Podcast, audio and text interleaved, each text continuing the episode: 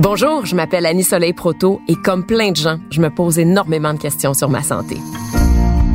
La santé, quand on l'a, on a tendance à tenir ça pour acquis, sauf que c'est lorsqu'on la perd qu'on réalise à quel point c'est précieux. Ma santé sans tabou, c'est une série de rencontres authentiques.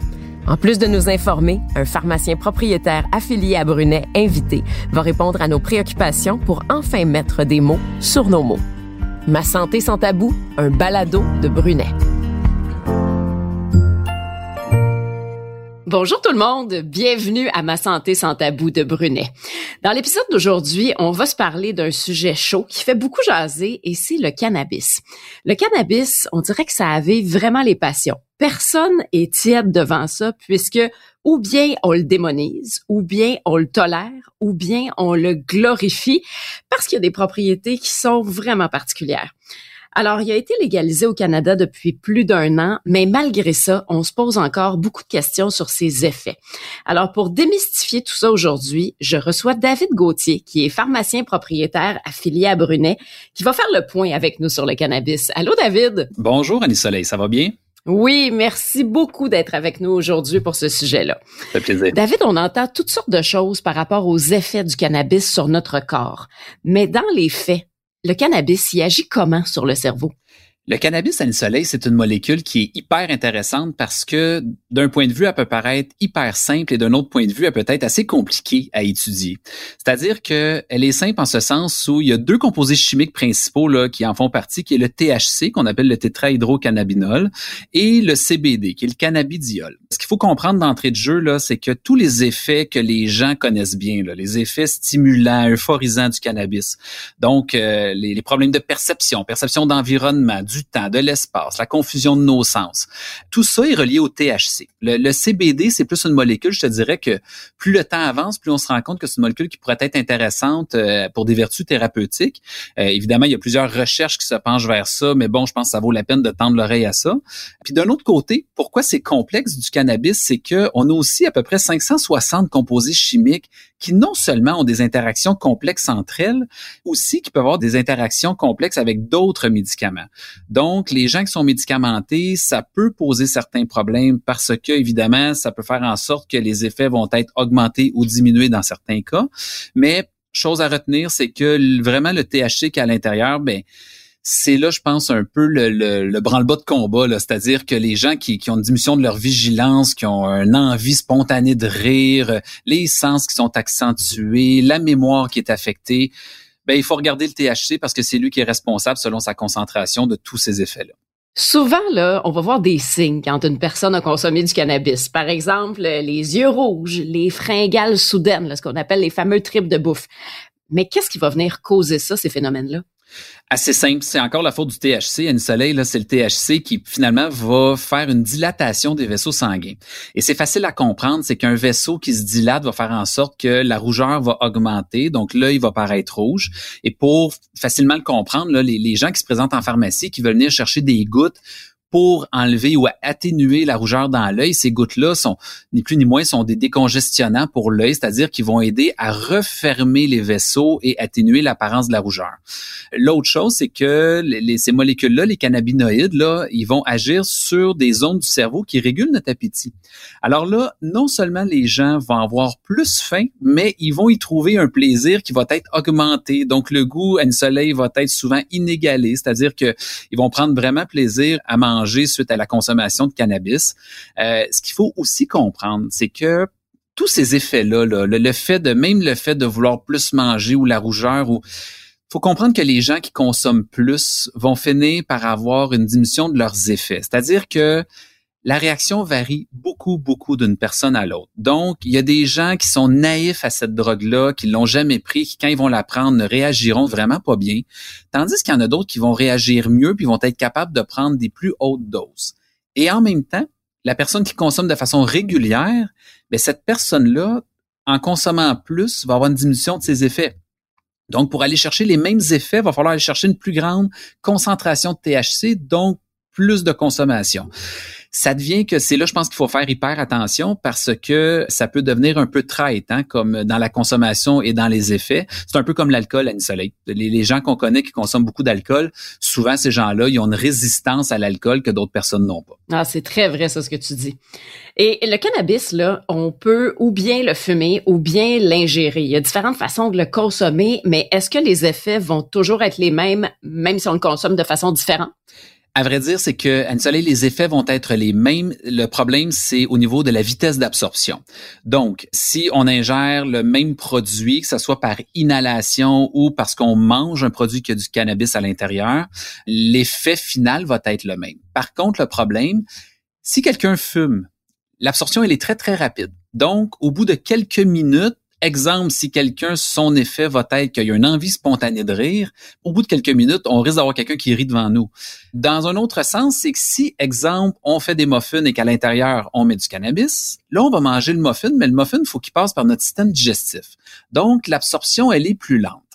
Le danger qu'on a, c'est que si Anne Soleil, tu manges un premier muffin et que l'effet que tu recherches n'est pas là, tu risques d'en manger un deuxième peut-être dans la demi-heure qui va suivre. Et lorsque les effets vont sortir, et c'est là qu'on va se retrouver peut-être avec un problème parce que les effets vont être cumulatifs. Chose intéressante à savoir, c'est que des produits ingérables de cannabis, là, les jujubes, les biscuits, les brownies, mm-hmm. sont illégaux au Québec. Donc, les huiles, les capsules, les vaporisateurs oraux, eux, sont disponibles à la SQDC, mais sont disponibles aussi dans des concentrations qui sont contrôlées. Ça devient pas mal plus intéressant parce que là, au moins, on peut objectiver ce qu'on consomme et un peu prévoir euh, les effets qu'on va avoir.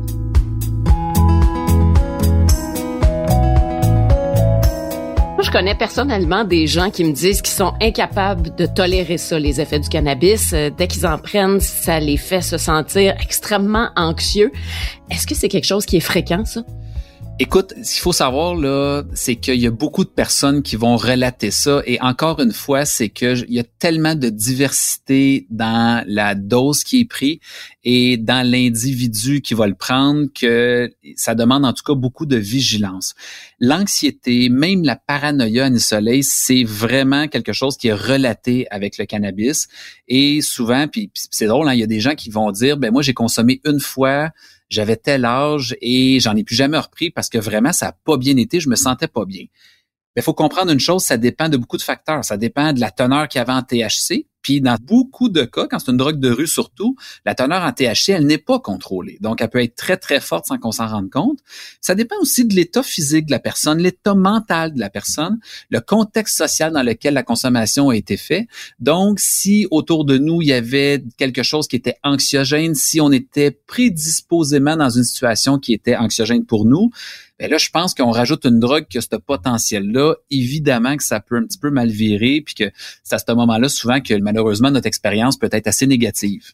Si jamais on côtoie quelqu'un qui est dans un état de bad trip, est-ce qu'il y a quelque chose qu'on peut faire? Ben, à vrai dire, Anne-Soleil, je pense qu'à ce moment-là, il faut surtout être calme. Tu sais, la personne qui est dans un bad trip, c'est que ça va juste trop vite autour d'elle. Notre rôle à nous, je pense que c'est d'être calme avec cette personne-là, de la réconforter et de l'amener calmement finalement à passer au travers le, moment plat qu'on est en train de passer. Euh, je pense aussi qu'il faut l'évaluer faut pas oublier, hein, c'est qu'il y a des gens qui prennent d'autres substances, il y a des gens qui prennent de l'alcool, il y a des gens qui prennent des médicaments, il y a des gens qui prennent d'autres drogues. À ce moment-là, c'est sûr, si on connaît bien la personne, on sait un peu dans quoi qu'on s'embarque et on peut peut-être mieux évaluer la personne puis lui venir en aide.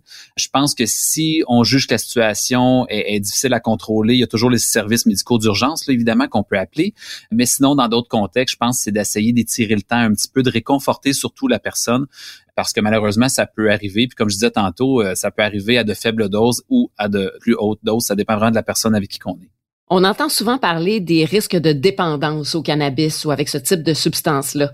Est-ce que quelqu'un qui a ce problème-là et qui veut s'en sortir, son pharmacien peut l'aider? De différentes façons. Je trouve que c'est une excellente question parce que sais, le cannabis, il est pas vendu en pharmacie. Donc, souvent, c'est pas tout le monde qui est porté à venir voir son pharmacien et à dire qu'il consomme du cannabis. Moi, je trouve ça hyper important que la personne nous le dise. Et je te dirais que ce que moi, je trouve intéressant depuis que le cannabis a été légalisé, c'est que mes patients me le disent plus. Donc, dans le questionnaire qu'on fait avec nos patients lorsqu'ils arrivent à la pharmacie, ils vont nous dire souvent qu'ils consomment du cannabis. Et là, pour moi, c'est comme fumer la cigarette, c'est-à-dire que vu que ça peut avoir un impact sur les autres médicaments sur le comportement de mon patient, pour moi, c'est important de le savoir parce que Écoute, j'ai déjà fait une recherche à une soleil, j'avais répertorié au-dessus de 1000 interactions médicamenteuses avec le cannabis. On peut facilement penser à tous les médicaments qui ont un effet sur le système nerveux central. Si on rajoute le cannabis par-dessus, je pense que je deviens quelqu'un de très, très bien placé comme pharmacien pour évaluer la situation et peut-être réajuster le tir. Comme on dit souvent, les pharmacies, on est accessible, hein, donc on peut aussi faire le lien avec le médecin je pense que le message à retenir encore une fois, c'est que les pharmaciens ne sera surtout pas dans le jugement par rapport à ça.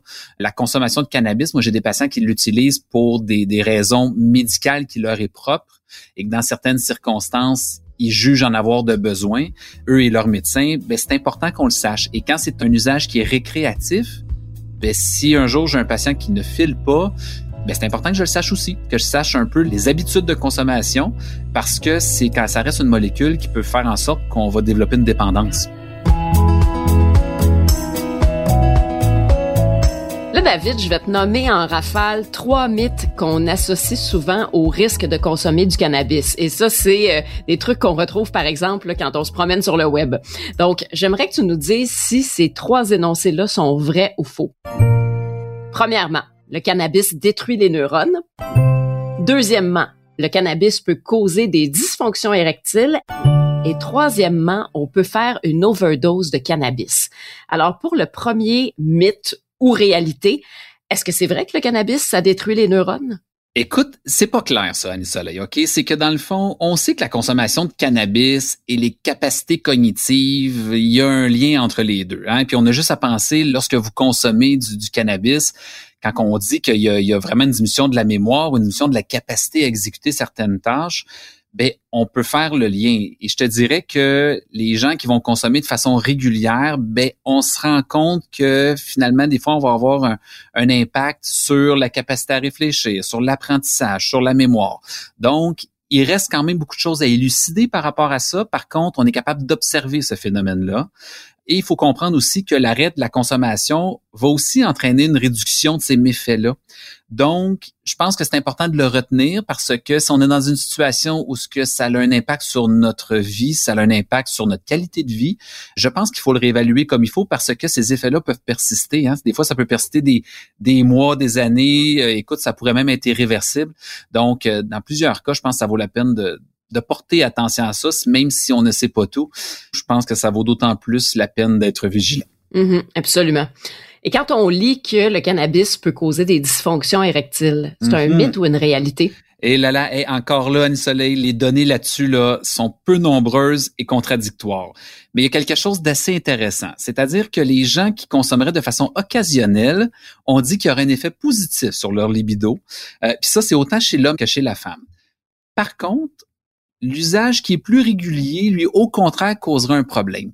Et moi, ça me sonne souvent une chose, c'est que les gens qui le font dans des usages occasionnels, tu sais, tantôt, je parlais de l'environnement dans lequel on le fait, de le contexte dans lequel on le fait. Mais souvent, c'est une drogue qui va être prise dans un contexte de plaisir, dans un contexte d'une fête. Donc, des fois, je suis capable de relier ça comme ça, non seulement relier la molécule au fait qu'il y a peut-être un effet positif sur la libido, mais je pense que au-delà de ça, il y a un environnement qui est peut-être propice à ça. Mais je pense qu'il faut retenir que s'il y a un effet prolongé, là, oups, on se rend compte qu'il y a peut-être un effet négatif à ce niveau-là. Et la troisième affirmation, est-ce que c'est vrai qu'on peut faire une surdose de cannabis?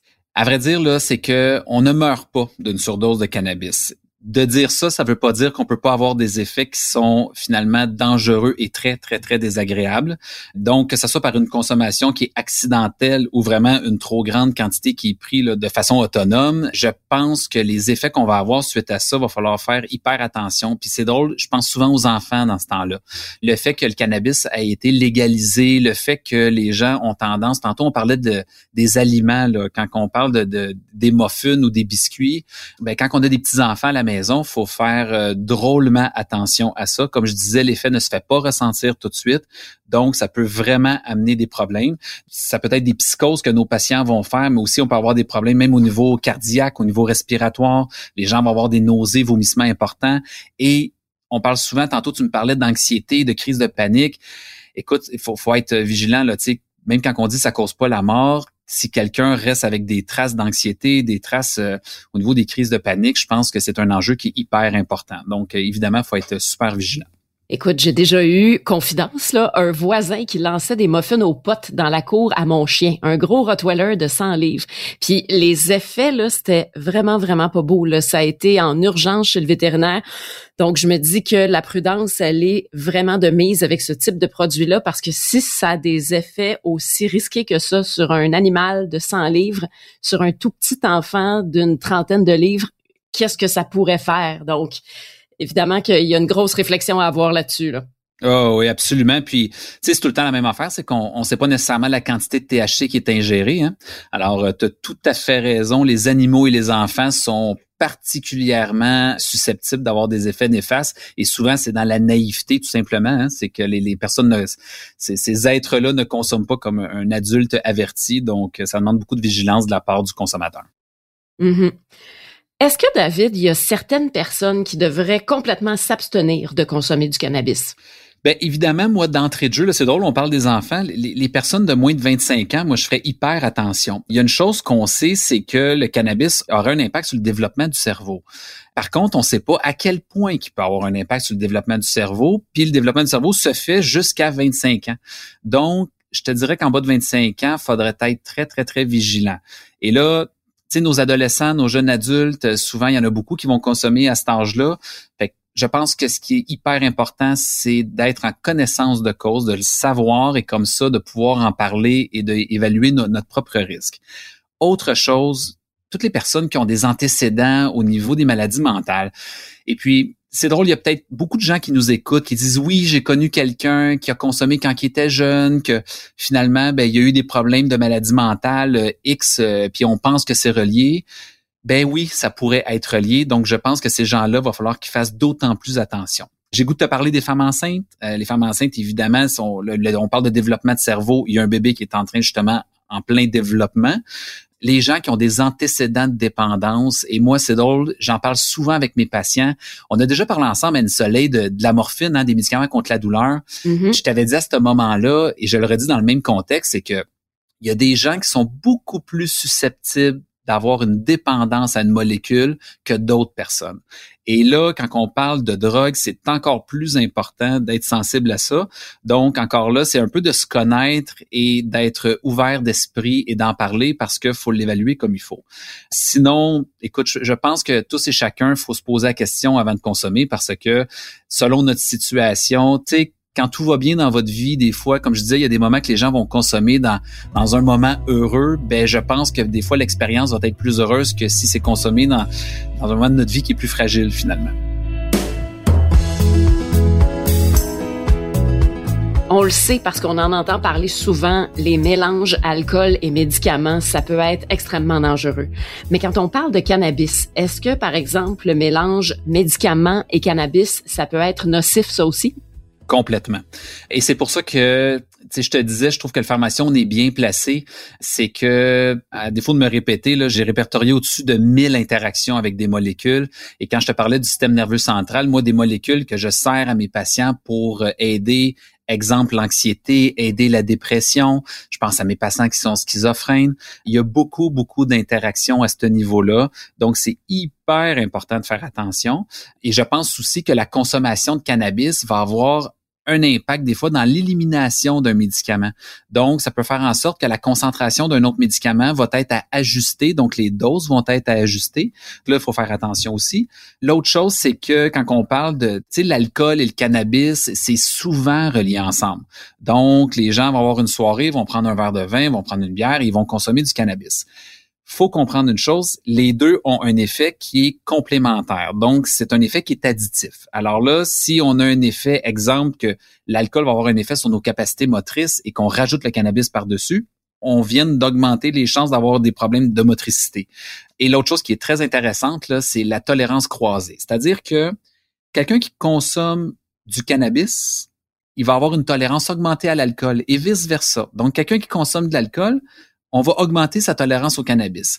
Et à chaque fois que je dis ça, je trouve que c'est important de vous rappeler que ça dépend toujours de l'individu qu'on a devant nous, ça dépend toujours, encore là, des, expériences de l'individu de sa capacité à lui à consommer, mais il faut quand même retenir ça parce que ça peut faire des drôles de surprises. La personne qui consomme de l'alcool, qui est habituée d'en consommer, mais qui rajoute le cannabis et qui là, finalement, il peut plus en consommer parce qu'il est sous l'effet de l'alcool, peut-être que quelques heures plus tard, on va se ramasser avec des effets pas super intéressants et que c'est là que, tantôt tu parlais de batterie, c'est dans ces situations-là souvent que ça va arriver. Le cannabis a été légalisé pour tout le monde en âge au Canada en octobre 2018. Mais avant ça, c'était quand même légal d'en consommer à des fins thérapeutiques. Est-ce qu'il y a une différence entre le cannabis thérapeutique et le cannabis récréatif? À vrai dire, il n'y a pas de différence dans le sens où autant le récréatif que le thérapeutique proviennent de la même plante. Ce qu'il faut surtout retenir, là, c'est que c'est leur contenu en THC et en CBD qui va varier. Donc, le, cannabis qui va être récréatif, encore là, le THC risque d'être en teneur élevée, tandis que quand c'est thérapeutique, on va plus jouer au niveau du CBD finalement pour aller chercher les effets qu'on veut.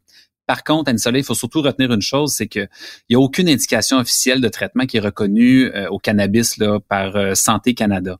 Donc, quand il y a des prescriptions à ce niveau-là, je pense que c'est plus au niveau du jugement thérapeutique, au jugement du thérapeute finalement, de choisir cette molécule-là aux bonnes fins et d'avoir un suivi qui est très adéquat avec notre patient, parce que vu qu'on manque un peu d'études, ben, je pense que ça vaut d'autant plus la peine d'être euh, vigilant. Là.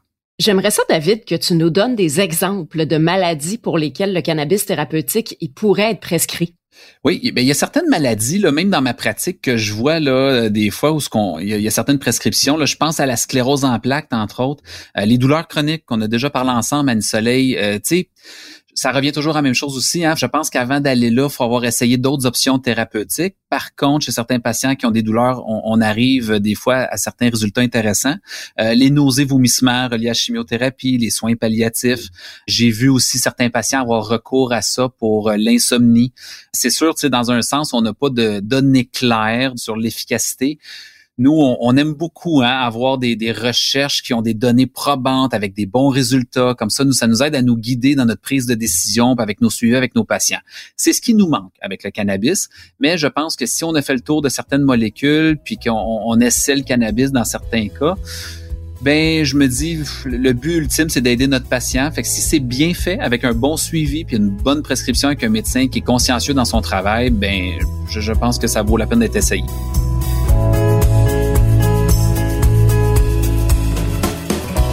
Quand on va à la SQDC, le cannabis, il est disponible sous différentes formes. Mais j'imagine que quand on veut traiter nos bobos avec ça, c'est pas quelque chose qui doit être vraiment conseillé, d'utiliser des produits de la SQDC pour se traiter soi-même. Tout à fait raison, Anne Soleil. Dans le fond, le, évidemment que l'autotraitement, il n'est pas recommandé quand on y va de façon thérapeutique. Et encore là, là, c'est que ça paraît beaucoup plus simple que c'est.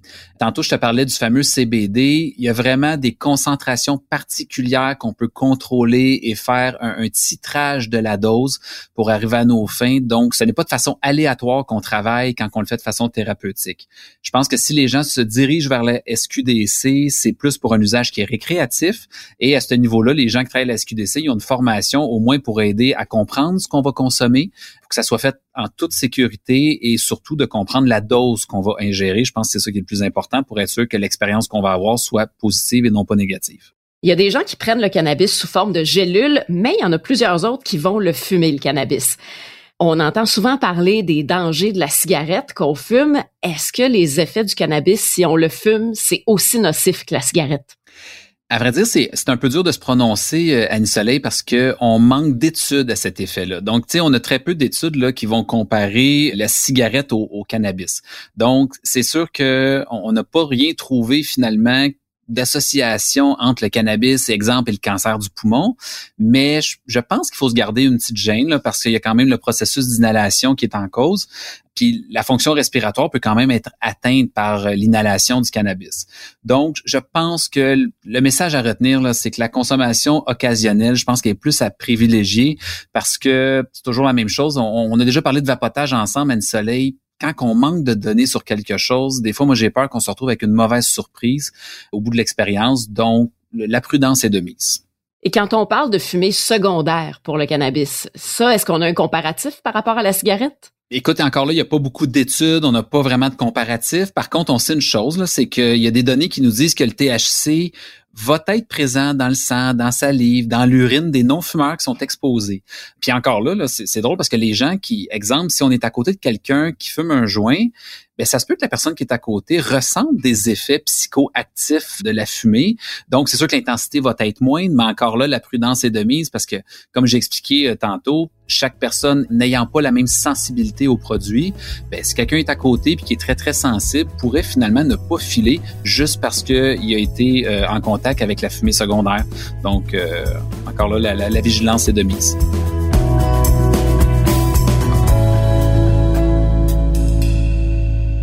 David Gauthier, pharmacien affilié à Brunet, c'était un plaisir encore une fois de discuter avec toi aujourd'hui. J'ai tellement appris sur la petite feuille verte grâce à toi que ça m'a donné le goût d'aller écouter du Bob Marley. Excellente idée, Anne Soleil. One love. Donc, n'hésitez pas à aller vous abonner au balado Ma santé sans tabou de Brunet pour rien manquer. Alors pour ça, vous allez sur le site web de Brunet, sur Cube Radio, sur Apple Podcast, sur Google Podcast et sur Spotify. Merci encore une fois d'avoir été au rendez-vous et de nous avoir écoutés aujourd'hui. Et n'hésitez pas également à nous poser toutes vos questions sur la page Facebook de Brunet.